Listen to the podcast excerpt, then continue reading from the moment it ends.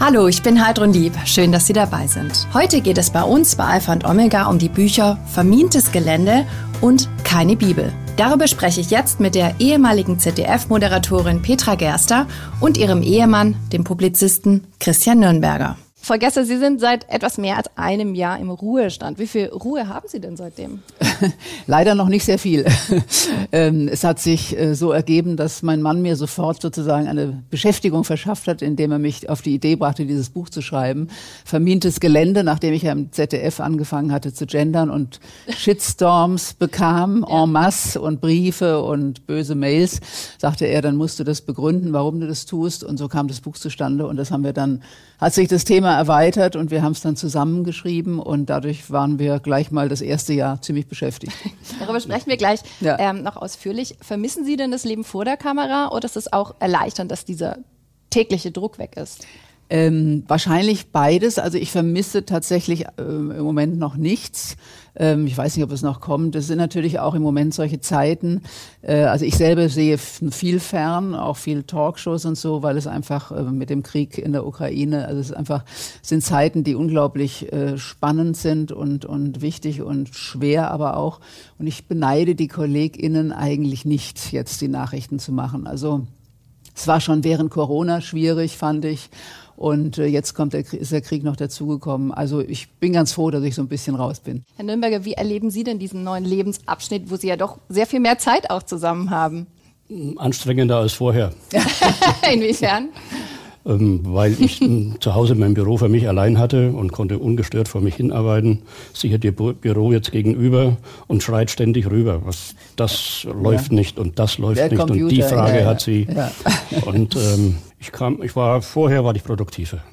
Ja, waren ganz schön produktiv mit dem Buch zusammen. Ja. Darfst du nicht vergessen. Sie schreiben ja Bücher zusammen, eben ja. auch dieses, äh, dieses eine. Wie, wie kann ich mir so eine Zusammenarbeit vorstellen? Also schreibt da jeder ein Kapitel und dann kritisiert man das gegenseitig oder wie läuft das ab? So ungefähr, ja. Inzwischen also so ähnlich, ja. Ja, ja, ja. Wir sind da inzwischen auch äh, Profis im Zusammenschreiben. Also wir haben ja das erste Team und wir haben uns zusammengerauft. Am Anfang war es schwieriger beim genau, ersten, ersten zwei Büchern. 2001 war, glaube ich, das erste Erziehungsnotstand. Und ähm, da haben wir, sind wir uns noch öfter in die Haare gekommen, äh, Haare, haben uns in die Haare gekriegt. Inzwischen äh, läuft es ganz, ganz glatt eigentlich. Ja, Sie haben gerade Ihr Buch schon angeschrieben, Ihr neues, das zusammen vermintes Gelände, wie der Krieg um Wörter unsere Gesellschaft verändert. Da geht es ja um Wörter, die man sagen oder vor allem nicht mehr sagen darf. Und das Thema, Sie haben es gerade schon erwähnt, das die Gemüter sehr erhitzt, das Gendern. Mhm. Warum wühlt es die Menschen so auf? Ja, das war, das war eigentlich genau der, An äh, das war die Frage, die wir uns gestellt haben, weil äh, warum ist, reagiert man so hoch emotional auf diese Mini-Pause, KollegInnen, PolitikerInnen, ModeratorInnen zu sagen, statt Moderatoren und Moderatorinnen? Und wenn man, gerade wenn man äh, öfter eine Aufzählung hat in einem Text, dann wird es ja furchtbar lang. Und ähm, insofern fand ich das Gendern eigentlich eine ganz, äh, ganz elegante Möglichkeit, das auch mal abzukürzen. Darf man natürlich nicht übertreiben. Viele, viele Leute empfinden es als ähm, störend und ungewohnt, das verstehen wir auch. Und äh, deswegen haben wir das Buch auch nicht geschrieben aus einem missionarischen Eifer heraus, jetzt jeden zum Gendern zu bringen, sondern es soll eigentlich mehr so eine Brücke sein und erklären, was man äh, damit erreichen kann, Frauen sichtbar zu machen, auch non-binäre Menschen sichtbar zu machen und anzusprechen, ähm, die sich also weder als Mann noch als Frau äh, fühlen und ähm, für die das Sternchen da so eine Art Platzhalter ist. Warum es so hoch emotional ist, haben Sie gefragt. Das sind schon die, ich sage jetzt mal polemisch, die alten weißen Männer, die so reagieren, die so sehr emotional reagieren, weil äh, sie irgendwie das Gefühl haben, ähm, an, an diesem Gendersternchen können sie alles festmachen, was ihnen sowieso nicht passt an unserer modernen Zeit. Wir leben eben nicht mehr in so einer, in so einem Land wie in den 60er, 70er Jahren aus äh, homogenen weißen Menschen, wo äh, die Männer noch das Maß aller Dinge sind, sondern in einer bunten Gesellschaft äh, mit äh, selbstbewussten Frauen, selbstbewussten Migrantinnen und ähm, ja, selbstbewussten da, Männern. Äh, auch die, die gibt, gibt, es, es ja, zum Beispiel der an meiner Seite. ja. Sie haben gerade schon den Shitstorm äh, angesprochen. Was, wie haben Sie das denn von außen erlebt? Was kam denn da an gegenüber Ihrer Frau? Naja, sie hat mir die Mails äh, mitgebracht, die, die ins ZDF kamen, sind auch Briefe gekommen und äh, es war ein, ein ungeheures Beleidigtsein und Geschimpfe und ein Liebesentzug. Sie war ja eine sehr beliebte Moderatorin und äh, einer hat geschrieben, sie haben sich mir weggenommen. Ja. Stimmt, ja. Und äh, da merkte ich, da merkte ich eben, dass das dem Menschen nahe geht und dass da mehr dahinter steckt. Und äh, was das mehr, was dahinter steckt, ist tatsächlich, äh, dass mit dem Genderstern äh, die alten weißen Männer das Gefühl haben, dass ihnen damit das letzte Fell wegschwimmt. Und deshalb, da, das, da, das hat damit, hat damit zu tun, glaube ich. Wir haben und dann Buchpäckchen zurückbekommen ja. mit unseren Büchern. Ja. Die wollen wir jetzt nicht mehr haben, die Bücher. Ja, ja die haben, müssen nicht über Nacht in was Ekliges verwandelt haben. Asbest oder sowas. Was hat denn diese, ich nenne es jetzt mal, Liebesentzug der Zuschauer mit Ihnen gemacht? Naja, hat mich schon äh, bedrückt. Also, weil ich das auch nicht, nicht gewohnt war bis dahin und äh, weil ich es auch nicht so ganz nachvollziehen konnte, weil ich, ich finde, man kann verschiedener Meinung sein und ich akzeptiere äh, jeden und jede, die sagt, äh, also bleibt mir vom Leib mit diesem, mit diesem Gendern, das will ich nicht. Völlig okay. Aber dass man eben jemanden beschimpft und sagt also Sprachverhunzung und Sprachterroristin und also das äh, äh, so so überbordende äh, Beleidigung das das konnte ich nicht so ganz nachvollziehen ähm, natürlich gewöhnt man sich auch daran aber äh, es hat schon geholfen auch das Buch sich einfach damit zu befassen ich habe dann auch andere Bücher gelesen dazu ähm, ja also äh, die dafür, dafür waren und die dagegen waren. Und wir haben das wirklich gut aufgearbeitet und das hilft dann. Da kommen ja so Rückfragen, wie müssen wir jetzt auch Fröschinnen und Frösche sagen oder Papierkörbin. Statt, ja. Oder statt Bürgermeister, Bürger. BürgerInnen, Meisterinnen. Genau, ja. Ärgert Sie sowas oder lachen Sie ja, darüber? Ja, also es, daran wird deutlich, wie so, äh, also wie die vorgehen, die Gegner oder GegnerInnen, müsste ich jetzt sagen, konsequenterweise es sind auch Frauen Gegnerinnen, ja. aber mehr Männer natürlich.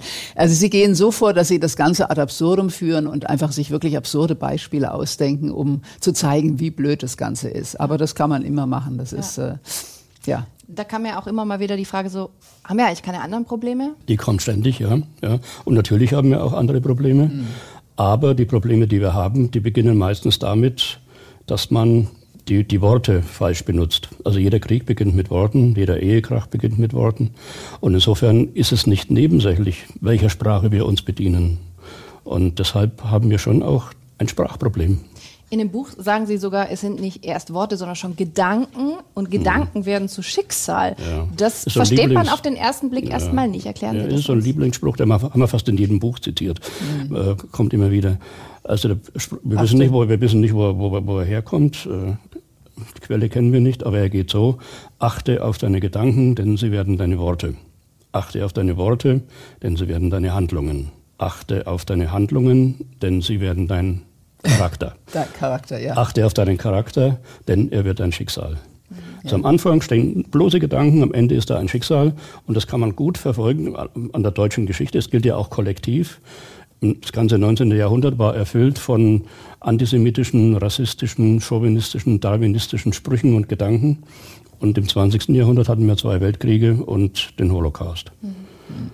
Und so ist das mit vielen Sorgen und Problemen, die wir haben, zwischen dem zwischen der akuten Sorge und dem Wort, das am Anfang stand, liegt immer viel Zeit. Und darum unterschätzt man das. Hm.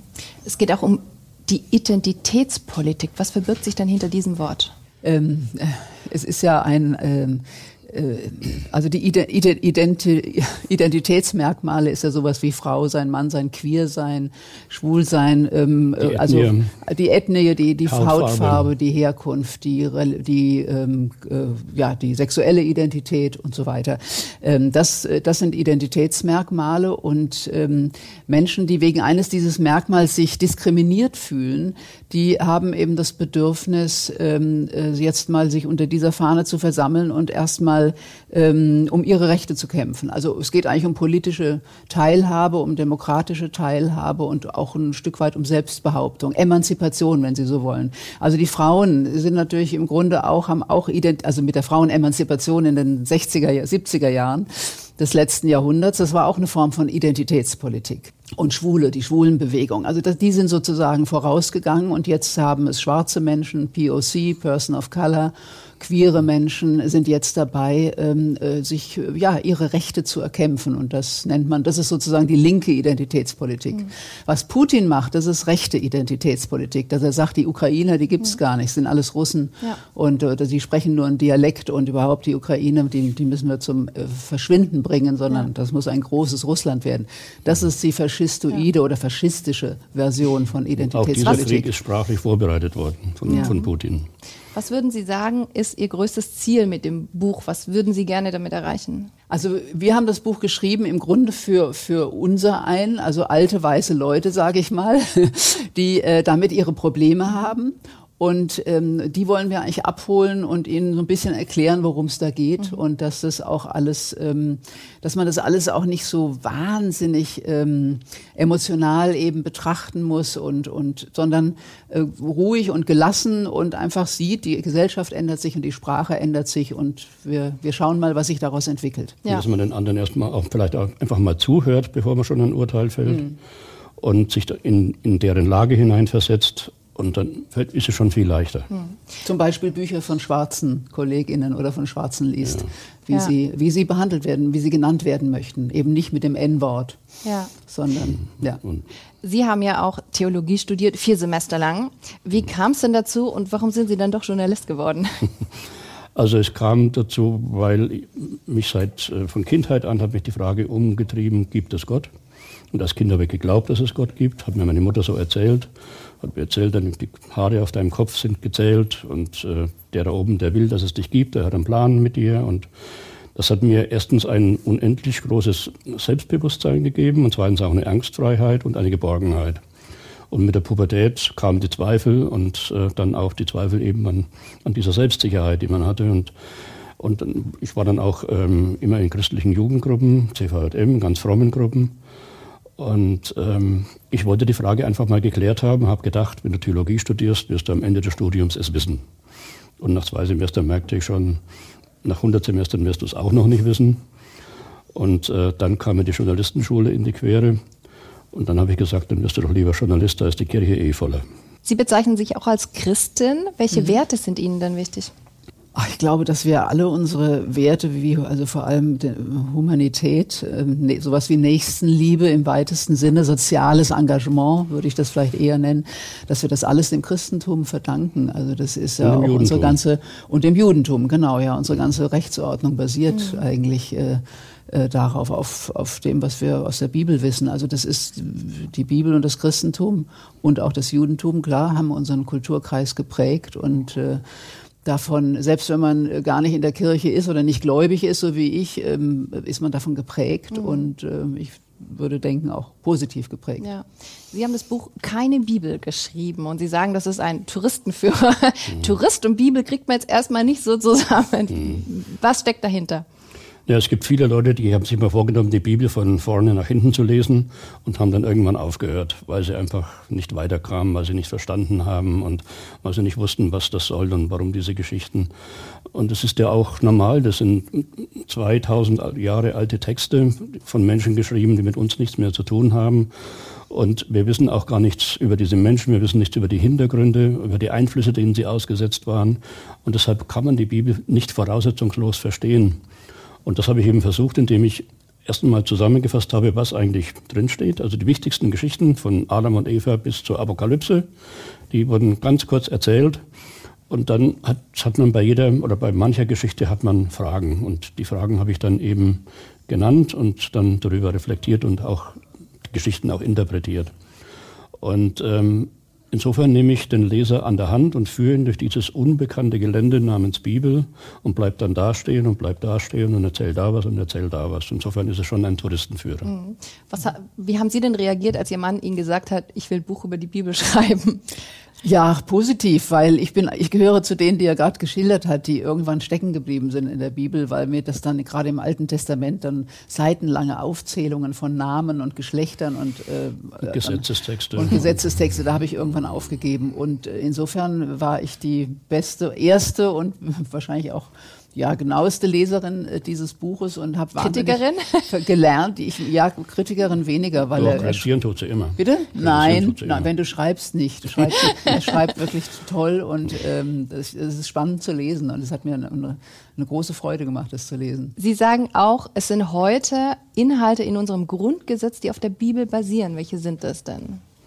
Also eigentlich fast, fast alle. Also die, die Gleichheit, die Freiheit, die Solidarität, in der Bibel heißt Brüderlichkeit, aber Solidarität ist damit gemeint. Äh, es soll keinen Armen geben, also soziale Gerechtigkeit. Sogar das, äh, das Recht auf Unverletzlichkeit der Wohnung steht schon in der Bibel. Naja, ich habe zum Schluss habe ich das zusammengefasst in, in, acht Botschaften und sieben davon stehen tatsächlich im Grundgesetz. Mhm. Auch die, die, die, Gleichberechtigung der Frau steht im Grunde auch drin, auch wenn der Paulus was anderes gesagt hat. Sie haben uns eine Kurzlesung mitgebracht, eine Kurzzusammenfassung des Buches, wenn Sie mögen. Ja. Ähm, also ganz zum Schluss fasse ich eben diese, die, die Botschaft der Bibel in acht Einzelbotschaften und äh, das ist eben Gerechtigkeit soll herrschen, es darf keinen Armen geben. Flüchtlingen muss geholfen werden, steht auch schon drin. Mächtige dürfen kritisiert werden. Die Herrschaft von Menschen über Menschen soll aufhören. Nicht ohne die Frauen. Not soll beseitigt werden. Liebe deinen Nächsten wie dich selbst. Und dann der achte ist dann eigentlich der, der theologischste und der, wo man wirklich glauben muss, Heil kann die Welt nur durch den Glauben werden. Also Glauben braucht es. Aber die anderen sieben, die kann jeder Atheist unterschreiben und jeder Agnostiker. Um äh, zur Macht zu kommen, zur Machtkritik, das ganze Alte Testament ist, durch, ist durchzogen von einer kritischen Sicht auf die Mächtigen. Ihr Missbrauch der Macht wird illusionslos beschrieben und macht nicht einmal Halt vor König David. Als er die Ehefrau von einem seiner Hauptleute schwängerte und dafür sorgen ließ, dass dieser an der Front fällt, ging der Prophet Nathan zu David und sagte ihm, dass er ein Schuft sei. Und diese Art von Kritik kommt immer wieder, auch im Neuen Testament. Aber weil alles Kritisieren nichts half, forderte Jesus, die Herrschaft von Menschen über Menschen muss aufhören. Das ist die, die Ursache des ganzen Übels. Und darum hat er seinen Jüngern gesagt, die ständig Rangstreitigkeiten austrugen, wer unter euch der Erste sein will, der soll der Diener aller sein. Und demonstrierte, wie er das meint und wie das geht, als er, der Meister, sich eine Schürze umband und seinen Jüngern die Füße wusch. Und daraus hat sich das Gesetz der Gleichheit entwickelt, das ebenfalls schon im Alten Testament angelegt war der Ziegenhirt in seinen Lumpen zählt vor Gott genauso viel wie der Pharao in seiner Pracht. Und Paulus hat diesen Grundsatz in seinen lichteren Momenten in den Satz gegossen, da ist nicht Jude noch Grieche, da ist nicht Sklave noch Freier, da ist nicht Mann und Weib, denn ihr seid alle einer in Christus. In seinen dunkleren Momenten hat er dann allerdings gesagt, das Weib schweige in der Gemeinde. Und dieser Satz hatte in der 2000-jährigen Männerkirche erheblich mehr Gewicht entfaltet als der Gleichheitssatz. Inzwischen aber sind Teile der Kirche so weit, dass sie es wagen, Paulus zu kritisieren und zu sagen, nicht ohne die Frauen. Und es war nicht der Heilige Geist, der in die Bibel hineingeschrieben hat, dass die Frau dem Manne untertan sein solle, sondern es war der über Jahrtausende herrschende patriarchale Zeitgeist. Damit geht es jetzt zu Ende, zumindest in meiner Kirche. Der protestantischen Katholiken brauchen noch 200 Jahre, aber dann kommt das auch. Sehr schön. Sie sagen, die Benachteiligung der Frau basiert auch, auf der Bibel sozusagen. Ja, natürlich, weil das, weil das wörtlich genommen wurde, das Weib schweige in der Gemeinde und äh, die Frau sei dem Manne untertan. Das waren zwei Kernsätze, auf denen dann Ehe und Familie aufgebaut worden mhm. sind über Jahrhunderte lang. Wie beobachten Sie das so von außen, wenn Sie das mal so erklärt bekommen? Was hat das mit Ihnen gemacht? Ähm, naja, ich komme äh, ich komme aus einer sehr katholischen Familie übrigens, äh, Mainzern. Mein Vater wollte sogar mal, mal Priester werden in ganz jungen Jahren. Ähm, also insofern bin ich ja auch äh, durchaus gläubig aufgewachsen und bin auch äh, zur Kommunion gegangen und zur Beichte und so weiter. Ähm, insofern ist der Boden bei mir schon bereitet. Also ich bin jetzt kein Heidenkind irgendwie, mhm. das er aufgeht. Aber nichtsdestoweniger habe ich natürlich trotzdem unglaublich viel gelernt ja. von seiner ähm, Art mit ähm, ja, von dieser reflektier reflektierenden Art äh, mit diesen Texten umzugehen und äh, finde das wirklich sehr spannend. Ja. Das ist unsere Kultur. Sie haben tatsächlich auch einen Ausflug in die Politik gewagt. Mhm. Sie waren 2012 für die SPD, ähm, äh, haben Sie kandidiert für den mhm. Bundestag? 2013, ja. Mit, ja. mit Per Steinbrück, der wollte Kanzler werden, hat nicht geklappt. Ich wollte Bundestagsabgeordneter werden, hat auch nicht geklappt. Was hat es denn mit Ihnen gemacht, dieser Ausflug in die Politik? Das hat mir großen Spaß gemacht weil ich erstens wieder in meiner Heimat war. Ich habe im Kreis Nürnberger Land kandidiert, das ist meine Heimat. Äh, zweitens ähm, bin ich wieder mit ähm, normalen Menschen jeden Tag zusammen gewesen. Und, ähm, und drittens äh, habe ich auch gemerkt, ich komme ganz gut an. Dass ich nicht gewählt worden bin, das hat ähm, einfach damit zu tun, dass die Partei mich auf einen hinteren Listenplatz gesetzt hat. Ist in Bayern aussichtslos. Also man gewinnt nie ein Direktmandat. Man, kein SP-Sozialdemokrat gewinnt ein Direktmandat in Bayern. Ja. Es geht nur über die Liste. Und ähm, bei den miesen Stimmenwerten, die die SPD holt, kann man sich ausrechnen, wenn man nicht unter den ersten 20 ist, äh, ist man nicht dabei. Und so war das auch bei mir. Habe ich auch von Anfang an gewusst, aber ich habe mit Freude meinen Wahlkampf geführt, habe auch ein Stimmenergebnis erzielt, das besser war als das Ergebnis derer, die durch die Liste reinkamen. Und insofern habe ich das nicht bereut. Und gleichzeitig war ich dann auch erleichtert, dass es nichts geworden ist. Denn es hätte bedeutet, zwischen Berlin und Mainz und Nürnberg immer ständig zu pendeln. Ob das unserer Ehe so gut bekommen wäre, weiß ich nicht. Ja. Wie war das für Sie als Ehefrau, aber auch als Journalistin, dass Ihr Mann jetzt für eine bestimmte Partei kandidiert für den Bundestag? Ja, ich glaube, das wurde sehr kritisch beäugt im, im ZDF und äh, ich wurde auch danach gefragt und da habe ich gesagt, bitte, ich selber bin in keiner Partei und bitte keine Sippenhaft. Mein Bruder war ja vorher auch schon äh, auch schon politisch aktiv mhm. und insofern ähm, ich habe gesagt, also das ist ich das trenne ich komplett und das ist mein Mann und das bin ich und äh, das wurde dann auch akzeptiert. Ich würde gerne noch mal zurückspringen auf ähm, die Anfangszeit ähm, beim ZDF beziehungsweise bei heute. Da war es ja so, dass etwa 10 Prozent der der Redakteurinnen mhm. also weiblich waren, der Rest war männlich. Mittlerweile mhm. ist es relativ ausgeglichen in, ja. in den ähm, normalen Redaktionen. Mhm. In den Führungspositionen sind trotzdem meistens Männer. Mhm. Aus Ihrer Sicht, wie schwer ist es für Journalistinnen heute noch, in leitende Führungspositionen zu kommen? Also so langsam wird es leichter. Es ist immer noch schwerer als für Männer, eindeutig, aber ähm, es, äh, ja, es, es bewegt sich sehr langsam etwas. Also ähm, es waren einfach bei mir war es jetzt sozusagen die Ungnade der frühen Geburt, äh, aber ich glaube, dass die jüngeren Frauen es jetzt schon sehr viel leichter haben. Ähm, noch, wie gesagt, noch nicht so leicht wie Männer, weil es einfach noch zu wenige Frauen oben gibt, die fördern können. Ich, das ist, hängt ja immer auch davon ab, dass Frauen, die es geschafft haben, andere fördern und das, da gibt es immer noch zu wenig und zu viele Männer, die dann doch äh, lieber ihresgleichen irgendwie mhm. nach, nachziehen ähm, aber es bewegt sich. Wie mhm. gesagt, es ist wie eine beobachten Schnecke. Sie das als Mann? Also wie schwer ist es für Frauen, nach oben zu kommen? Ja, ich habe das ja, ich sehe das ja, habe das miterlebt. Äh, auch, ich habe ja auch eine Tochter und die ist bei der FAZ, wo es äh, vier Herausgeber gibt und keine einzige Herausgeberin. Und es wird noch lange dauern, bis da eine Frau mal äh, aufsteigt. Und ich, sehe es in, in, anderen Betrieben. Ich sehe aber gleichzeitig, dass es ähm, viele Führungsriegen gibt, die das zumindest als Defizit erkennen, dass sie da was tun müssen. Das ist ihnen bewusst. Ja.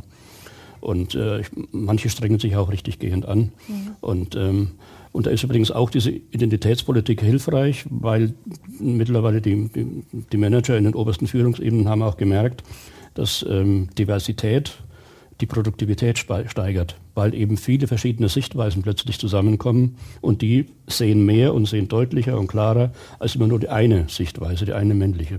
Das ist im Journalismus natürlich auch besonders ja. wichtig zum Beispiel. Und deshalb ist es ja. wirklich nur eine Frage der Zeit, glaube ja. ich, bis da mal Gleichstand herrscht. Ja, jetzt ist ja, Sie sagen ja gerade, es wurde teilweise tatsächlich erkannt, also in der Gesellschaft, aber auch in Unternehmen oder auch Rundfunkanstalten ist es ja mittlerweile oft so, dass bei gleicher Qualifikation die Frau bevorzugt wird. Wie viele Intendantinnen hat die ARD? ähm, trotzdem die Frage, werden Männer jetzt benachteiligt? Müssen die ausbaden? Was Frauen sozusagen so lange Zeit aushalten mussten? Ich habe sie ja auch ausgebadet. Ich habe zum Beispiel bei der Hochzeit darauf verzichtet, auf meinen Namen. Jetzt habe ich den alten Namen wieder angenommen, aber äh, sie konnte ihren behalten. Und vor allem habe ich zugestimmt, dass die Kinder ihren Namen haben. Mhm. Und das habe ich ganz bewusst gemacht, weil ich dachte, es muss jetzt mal ein Gegengewicht gesetzt werden, auch wenn das scheinbar ungerecht ist. Aber ja. ich habe es nicht als Ausbaden empfunden, ja. sondern es ist einfach jetzt mal. Aber wenn wir gerade sagten Sie in der Führungsposition, wenn wir 30 Prozent Frauen in Führungspositionen haben, annähernd bei den mhm. öffentlich-rechtlichen und 70 Prozent Männer, kann man ja, glaube ich, nicht von der Benachteiligung ja. von Männern sprechen. Sie setzen sich ja sicher für die Gleichberechtigung der Frau ein, deswegen nutzen Sie auch das Gender-Sternchens. Mir sagte vor kurzem ein junger männlicher Kollege, halb im Scherz und, und ähm, halb ernst auch, ich fühle mich bei sehr geehrte Damen und Herren benachteiligt, weil die Frau wird zuerst genannt. Dann muss er nach Rheinland-Pfalz kommen. unsere, unsere Ministerpräsidentin Malu Dreyer nämlich sagt immer meine sehr verehrten Herren und Damen. Okay. Ja. Also Sie haben nicht das Gefühl, dass Männer jetzt aufpassen und außerdem müssen, dass müssen sie nicht Sie diesen jungen Kollegen sagen, äh, das ist ja äh, genau das Zeichen, weil Frauen überall benachteiligt ja. würden, stellt man sie in der Rede sozusagen galant nach vorne. Ja. Das ist noch die alte. Im Übrigen äh, wird, wird, diese Anrede gerade abgeschafft. Die Lufthansa hat sie schon abgeschafft. Sagt nur noch zwar, guten Tag. Weil ja. nämlich, weil es eben die, die dritte der Gruppe der Non-Binären ja. gibt, die sich weder von Damen noch von Herren angesprochen fühlen. Genau. Ja. Ich würde Sie gerne zum Schluss noch fragen, was denn Ihre Pläne für die Zukunft sind. Ah, jetzt kommt der Hund. Wenn wir mal ein bisschen Zeit haben, ja. kommt ein, ein, ein Hund ins Haus und vielleicht ein nächstes Buch das ich allein schreibe. Und en Enkelkinder, oh, da können wir nichts dazu nein, tun. Nein, die können wir nicht, äh, äh also. Die können wir uns nicht backen. Nein, nein, Aber wir warten darauf. Wir warten darauf. Übrigens, Alpha und Omega, der Podcast, ist ein gemeinsames Format der katholischen Bistümer Rottenburg, Stuttgart und Freiburg sowie des evangelischen Medienhauses Stuttgart. Zu sehen sind die Sendungen auf den privaten Fernsehsendern in Baden-Württemberg, auf Bibel TV und auf YouTube. Weitere Infos finden Sie unter kirchenfernsehen.de und keb-tv.de. Wenn Sie Fragen, Wünsche oder Feedback haben, schreiben Sie uns gerne an info@kirchenfernsehen.de.